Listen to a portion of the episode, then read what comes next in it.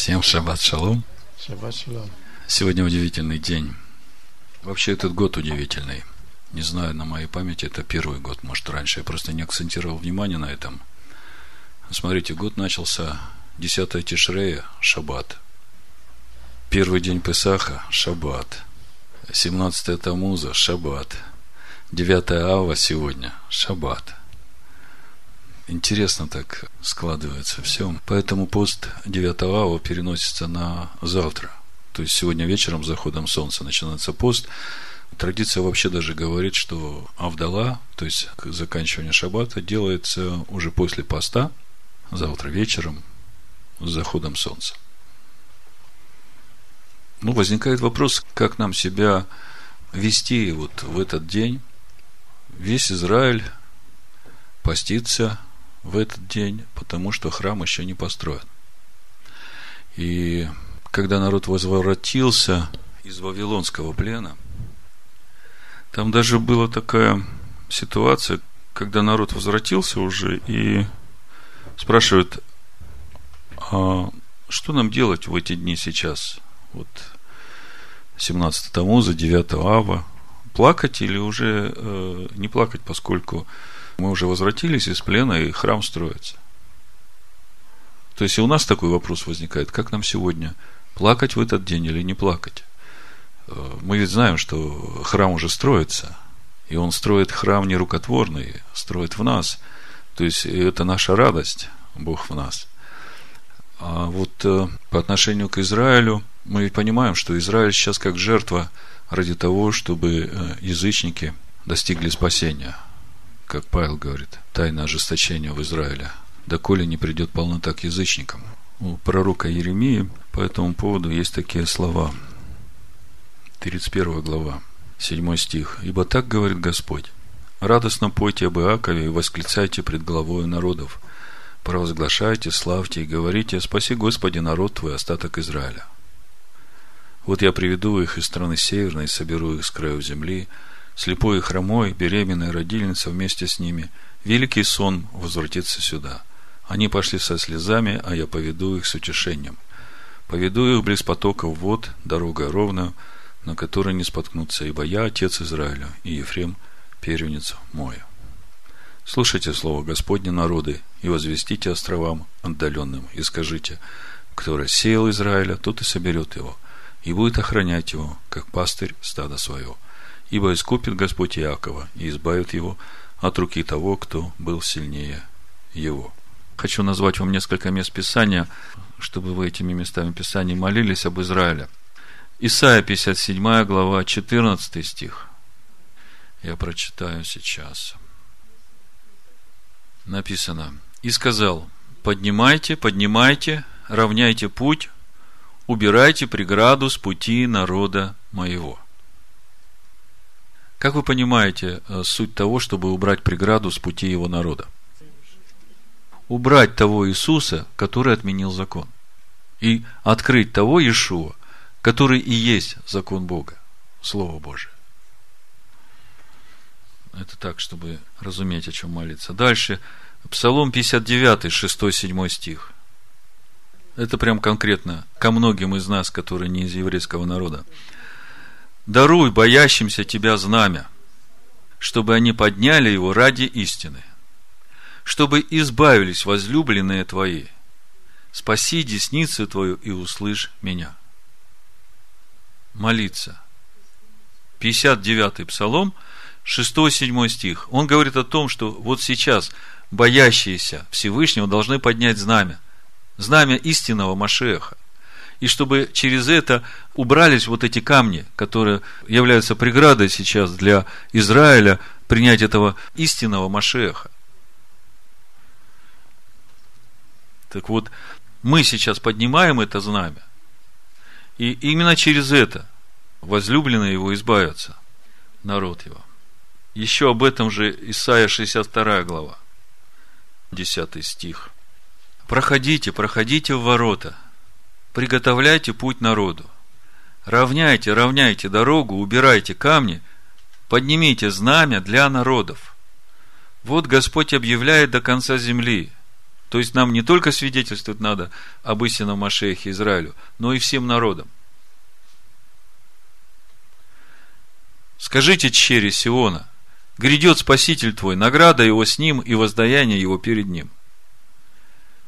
Награда его с ним, а воздаяние его перед ним. А перед ним идет огонь поедающий, как мы знаем. И назовут их народом святым, искупленным от Господа, а тебя назовут взысканным городом неоставленным. Ну вот э, это несколько стихов, которые я бы хотел, чтобы завтра мы, будучи в посте, вы знаете, что 9 ава весь Израиль читает книгу Эйха, Плач Иеремии. Поэтому мы тоже завтра, помимо всего, что у нас есть, календаре мы читаем книгу Плач Иеремии и молимся за Израиль. Так вот, возвращаясь к этому вопросу, плакать нам в этот день, поститься и, или радоваться. Вот э, у пророка Агея, первая глава, смотрите, как написано. В общем-то, я так понимаю, что это э, про нас и вообще как э, пророчество о том, как это все будет происходить. Во второй год царя Дария, в шестой месяц, Агей пророк, да? Вы знаете, что Кир издал повеление – Потом через три года Кир умер. Очень так скоропостижно. Вроде бы не планировалась его смерть. Он издал повеление, а, чтобы Израиль возвратился а, в свою землю и начал строить там дом своему Богу. А, через некоторое время он умирает. Мудрецы говорят, что из-за того, что когда первая партия ушла, он увидел, что как бы оголилось его государство, и все искусники, все ремесленники, все, кто что-то мог хорошо делать, их не стало, и он сказал, что все, больше никто не уходит. Потому что ожидалась еще волна, еще волна, ну, как бы одна за другой возвращение. И поскольку он как бы а, стал поперек воли Божией, он и умер. Пришел Дарий. И вот Дарий, вы помните, там тяжба была, если сочетать Езекию, а потом Неемия книга, да, там была тяжба. Начали строить, потом э, те местные там, кто жили, начали жаловаться царю, царь сказал запретить строить, да, и вот так это длилось почти 18 лет. И вот э, народ уже живет в обетованной земле, основание дома положено, а дом не строится. И Агей выходит во второй год царя Дария, в шестой месяц, первый день месяца. Значит, было слово Господне через Агея пророка к Заравававелю, сыну Салафиилову. Ну, Зарававель первый, который вернулся из Вавилона – правителю Иудеи, и к Иисусу, сыну Исидекову, великому Иерею. Так сказал Господь Савов. Народ сей говорит, не время строить дом Господень. И было слово Господне через Агея пророка. А вам самим время жить в домах украшенных ваших, тогда как дом сей в запустении. То есть они уже пришли туда, они уже построили себе дома. А про дом Господень говорит, еще не время строить. А пророк говорит, «Э, вы уже живете под крышей, а дом Господень без крыши. Неужели не время? Посему ныне так говорит Господь Савов. Обратите сердце ваше на пути ваши. Вы сеете много, собираете мало. Едите, но не в сытость. Пьете, но не, пови... не напиваетесь. Одеваетесь, а не согреваетесь. Зарабатывающую плату зарабатывать для дырявого кошелька. Так говорит Господь Савов. Обратите сердце ваше на пути ваши. Зайдите на гору – и носите дерево, и стройте храм, и я буду благоволить к нему, и прославлюсь, говорит Господь. То есть, э, мысль, если народ уже вошел в обетованную землю, то он должен заботиться о строительстве храма. И мы сейчас живем в то время, когда его народ выходит из Вавилонской блудницы. В принципе, так же, э, как Иуда вышел из Вавилона, так и мы выходим вместе со своим царем истинным иудейским Машехом, выходим из такого же Вавилона. И пророк говорит нам, что самое время строить Дом Господень, что мы сейчас и делаем. Поэтому я думаю, что завтрашний день, он для нас это день, скажем так, нашей духовной победы. День, когда мы, пройдя еще какой-то путь, э, устояли в тех соблазнах и искушениях, которые, в общем-то, и были причиной разрушения предыдущего храма. Я когда смотрю на сегодня, как все складывается вокруг, вы думаете, случайно вот эта Юрмала новая волна проходит именно вот в эти дни? Думаете, случайно э, Олимпиада открытия точно в день 9 ава, да? Вчера вечером.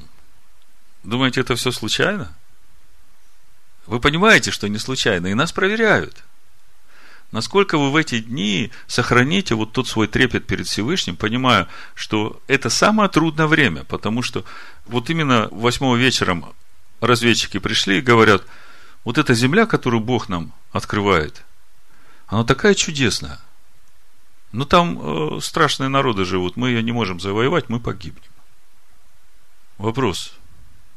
Испугаемся ли мы входить в эту обетованную землю из-за того, что там великаны живут? Вот в сегодняшней недельной главе Моисей именно с этого начинает свою речь. Заключительную речь, обращение, как напутствие тем, которые входят в обетованную землю. Мы сегодня поговорим об этом. Но говоря о завтрашнем дне, э, я бы хотел, чтобы мы э, все постились и благодарили Господа за тот храм, который Он строит в нас. И молились об Иакове, как 31 Еремея 7 стих говорит. Спаси, Господи, Иакова, остаток Израиля, да? И молились о том, чтобы его народ услышал его призыв выйти из Вавилона, и чтобы его народ пошел из Вавилона, потому что самое время сейчас выходить народу оттуда, иначе, если они задержатся, там придет сильное разрушение, и они могут погибнуть там. Ну, так вкратце о том, в какое время мы живем, говоря о этих соблазнах и проверках для нас, мы много раз уже говорили о том, что в 8 главе Второзакония написано, что за всем этим стоит Бог. Он испытывает нас, Он проверяет – чтобы показать нам, что в сердце нашем.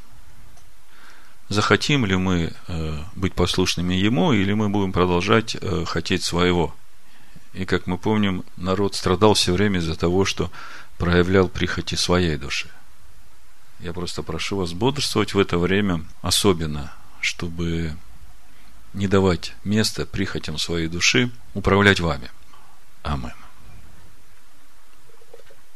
Итак, мы продолжаем рассматривать книгу Дворим. Особенная книга. Особенно во всех отношениях. Первое, вы, наверное, обратили внимание, она начинается не так, как предыдущие четыре книги. В предыдущих четырех мы все время читаем «И сказал Господь Моисею, скажи сынам Израилевым так». И, в принципе, мудрецы даже сначала не были уверены, нужно ли последнюю речь Моисея считать как пятой книгой Торы, поскольку все, что здесь говорится, говорится от имени Моисея. И вы знаете, когда я смотрю на... Давайте прочитаем первый стих, первая глава. «Сии суть слова, которые говорил Моисей всем сынам Израиля». Видите, да? Здесь о Господе ничего не говорится. И можно было бы подумать, э, ну, если это говорит Моисей, а не Господь, то не обязательно эту книгу вносить в канон. Что же на самом деле стоит за всем этим? Мы все жаждем того, чтобы Слово Божие в нас стало плотью.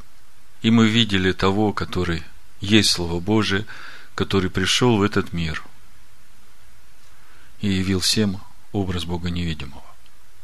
Так вот, читая книгу Второзакония, я понимаю, что это слово, которое уже идет изнутри человека, в котором это слово стало плотью. Каждое слово здесь сказано Духом Божьим. И потому у мудрецов отпали всякие сомнения, когда они это поняли, что эта книга непременно должна быть внесена в состав Торы Моисея. По сути, это Мишна Тора. То есть, это уже учение Моисея о Торе. Учение, которое Бог 40 лет учил сынов Израиля в пустыне, учение, которое воспринял человек и которым он делится теперь с теми, которые должны войти в обетованную землю и наследовать ее.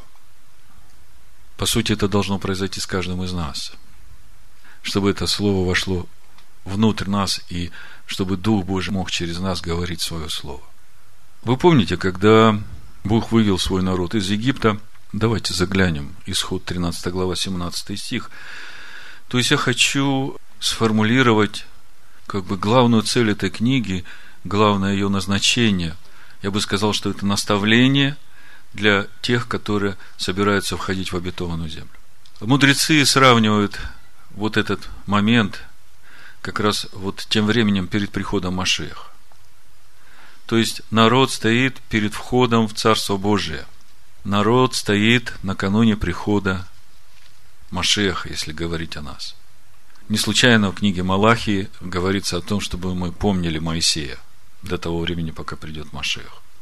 Так вот, исход, да, 13-17, мы видим, что есть одна проблема в народе. Страх войны. И эта проблема постоянно всплывает в народе и мешает каждому в народе. В 17 стихе, исход 13 главы, мы читаем, когда же фараон отпустил народ, Бог не повел его по дороге земле филистимской, потому что она близка.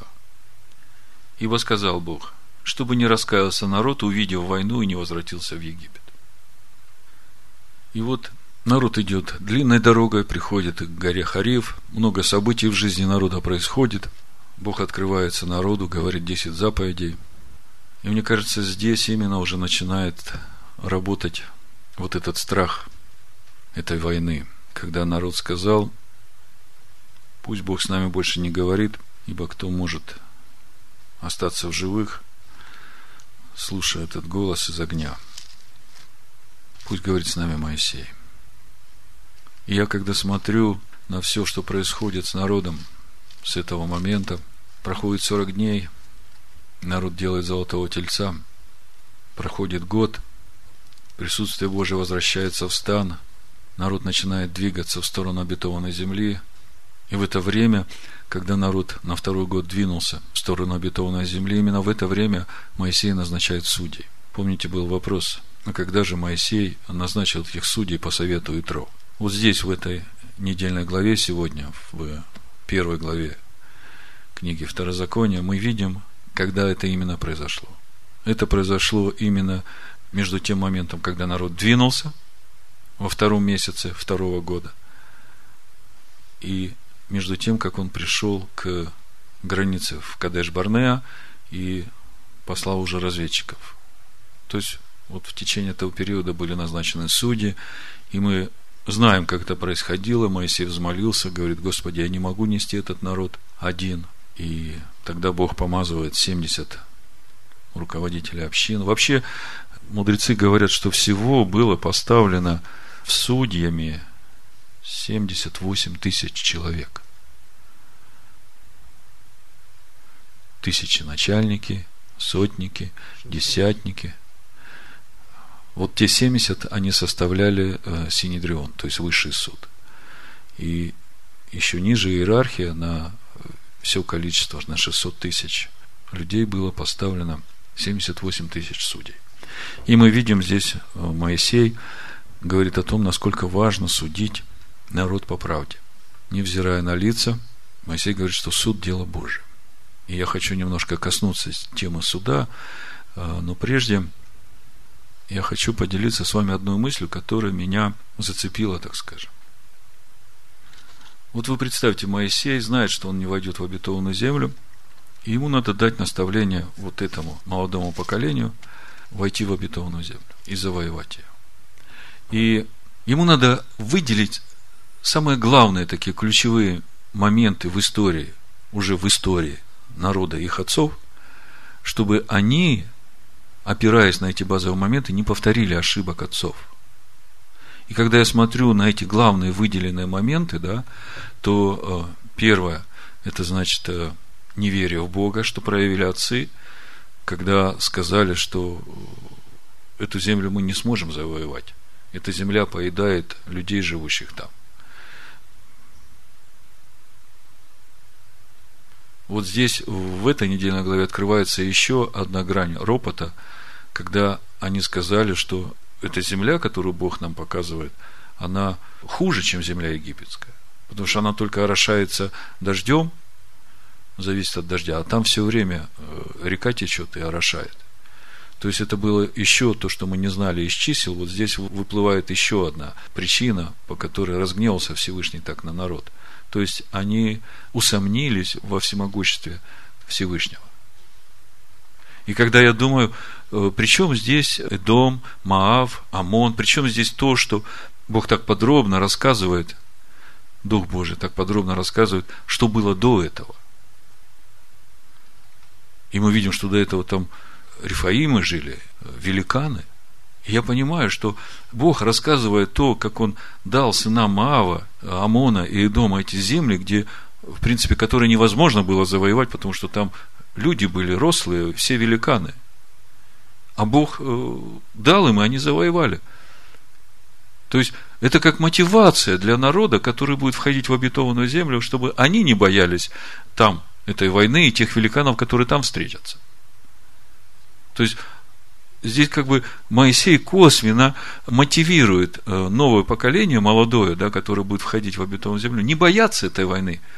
Потому что для них уже является фактом то, что Маав, Амон и Идом владеют этими землями.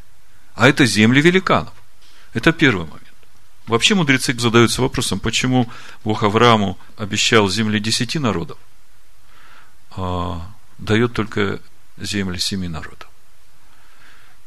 Отвечают, потому что за грех Золотого Тельца, который будет искуплен только со вторым приходом Машеха, и именно тогда, только тогда уже, земли Дома, Маава и Амона будут принадлежать Израилю. До этого момента Бог говорит, и это стратегия для нас. Сейчас нам, до прихода Машеха, нельзя воевать ни с Идомом, ни с Маавом, ни с Лотом. То есть, со всеми родственниками, которые основывают свою веру тоже на Торе Моисея, но исказили ее, нам воевать не должно до прихода Машеха. Единственное, что нам должно, нам нужно светить светом истины и молиться о том, чтобы его народ вышел из Вавилона. Это первая мысль, которая меня вот как бы через то, что я смотрю здесь, касается. То, что нас касается. Я все время читаю Тору, остаюсь неудовлетворенным, когда не вижу, а что она говорит для нас сегодня. Потому что она же должна говорить для нас сегодня. И когда я не вижу, я понимаю, что проблема во мне. Почему я не вижу, что она говорит для нас сегодня? Вот, вот первый момент, который я вижу, что Никакой вражды не должно быть против э, римской христианской церкви, против всех вот этих религий, которые сейчас существуют. Э, мы просто проходим рядом. Они нас не пропускают, мы их не задираем. Мы проходим рядом, вдоль их границ. Если они захотят, они могут присоединиться к нам. Более того, если бы они захотели, они бы пропустили нас через свои земли, правда? Но этого не происходит, и мы видим, что это есть в Писаниях. То есть мы должны понимать, как нам себя вести. Бог говорит, вот до прихода Машеха я Сеир отдал. Обратите внимание, как начинается Второзаконие 2 глава, 1 стих. Обратились мы и отправились к пустыне, к Черному морю, как говорил мне Господь, и много времени ходили вокруг горы Сеира. То есть, практически все время в пустыне, да?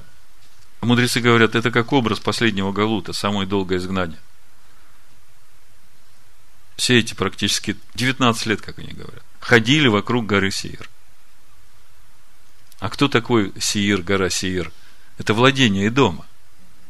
Они вокруг горы Сеир ходят, но внутрь не заходят. И вот когда пришло время уже входить в обетованную землю, тоже никакой войны проходят рядом. Если Сир захочет, увидит. Да? Так вот, э, читая этот раз, что меня обрадовало – Здесь во второзаконии, в седьмом стихе написано, «Ибо Господь Бог твой благословил тебя во всяком деле рук твоих, покровительствовал тебе во время путешествия твоего по великой пустыне сей, вот сорок лет Господь Бог твой с тобою, ты ни в чем не терпел недостатка. как бы до этого момента все время в моем мышлении преобладал этот стих из э, книги Деяний, и у пророка это есть тоже. Помните, Стефан говорит, вы носили скинию Молохов, да, и звезду Бога вашего Римфана. Давайте заглянем. То есть, я хочу показать вам, насколько велика верность и милость Всевышнего, что даже несмотря на то, что его народ носит скинию Молохову, ну, давайте Деяния откроем. Вы же знаете это место. Седьмая глава книги Деяний, с 41 стиха буду читать. «Сделали в те дни тельца и принесли жертву идолу, и веселились пред делом рук своих. Бог же отвратился и оставил их служить воинству небесному. Как написано в книге пророков Амос, 5 глава, 25-27 стих. Дом Израилев, приносили ли вы мне заколание и жертвы в продолжении сорока лет в пустыне? Видите? Когда прочитаешь эти стихи, думаешь, несчастные люди, да? Бог их оставил, они там сами по себе ходят и умирают. Но вот когда я читаю второзаконие, об этом же, смотрите здесь, как написано – Ибо Господь Бог твой благословил тебя во всяком деле рук твоих, покровительствовал тебя во время путешествия этого по великой пустыне сей. Вот сорок лет Господь Бог твой с тобою.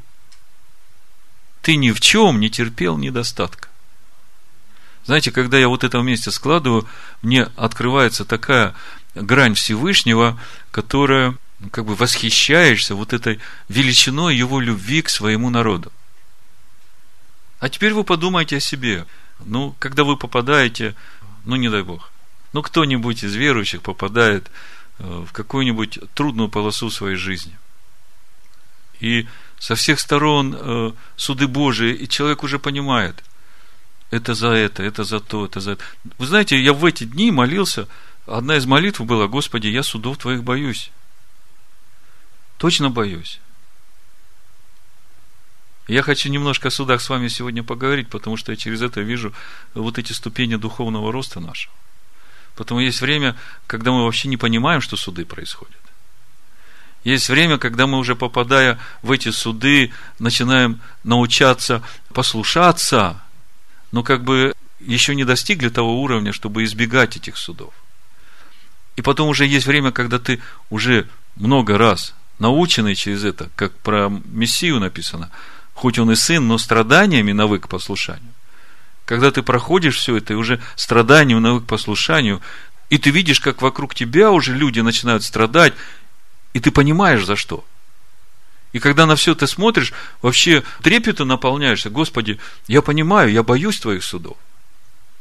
И сам стараешься убежать от всякого соблазна как можно дальше. Вот смотрите, о судах мы заговорили, значит, э, несколько мыслей я вам хочу прочитать из Псалма. Вот смотрите, 1 Коринфянам, 11 глава, отсюда начнем, 31-32 стих. Кто-нибудь из вас молится, когда чувствует, что суды приближаются, и молится так, говорит, Господи, э, молю, прошу Тебя, э, не отдавай меня в руки людей, лучше сам наказывай. Кто-нибудь молится из вас? Вот я все время так молюсь. Потому что Бог милостив, и вот мы сегодня почитаем, как у Еремии Бог описывает вот эти последние, можно сказать, дни перед тем, как уже Навуходоносор придет разрушить Иерусалим. Там еще есть шанс. Бог сам говорит. Пойди прочитай. Может, все-таки раскаяться. И может быть, я все-таки отменю это зло. То есть, Бог сам надеется. Поэтому лучше впасть в руки Бога живого. Он милостивый. И он всего лишь ожидает искреннего раскаяния и обращения на путь, тот, который он заповедал. Вот смотрите, 1 Коринфянам 31-32 стих. Если бы мы судили сами себя, то не были бы судимы. Будучи же судимы, наказываемся от Господа, чтобы не быть осужденными с миром. Видите? То есть, первая мысль. Моисей говорит поколению, которое выросло в пустыне, он говорит, что суд – это дело Божие – то, что он там поставил судьи, мы теперь знаем по совету Итро, и все только потому, что они отказались от личного общения со Всевышним. Сейчас у нас вопрос стоит по-другому. Мы все потому и живы, что мы избрали слушать голос Всевышнего. И вот, находясь в таком состоянии перед Богом, мы должны сами себя судить вот на основании закона Божьего, Слова Божьего, на основании Его заповедей, повелений, уставов – на основании того, что он говорит, где добро, а где зло. Да, если мы попадаем в неприятную ситуацию, то Моисей не случайно говорит, вот когда разведчики отказались входить, плакали всю ночь, а потом, когда Бог объявил им приговор, некоторые из них сказали, ну, согрешили, пойдем сейчас завоюем. Смотрите, два раза ослушались слова Господа. Первый раз Бог говорит, идите, берите землю, да, отказываются входить. Второй раз говорит, не ходите – потому что меня нет с вами. не слушаются, идут. То есть, казалось бы, чего ж проще послушаться голоса Бога, да?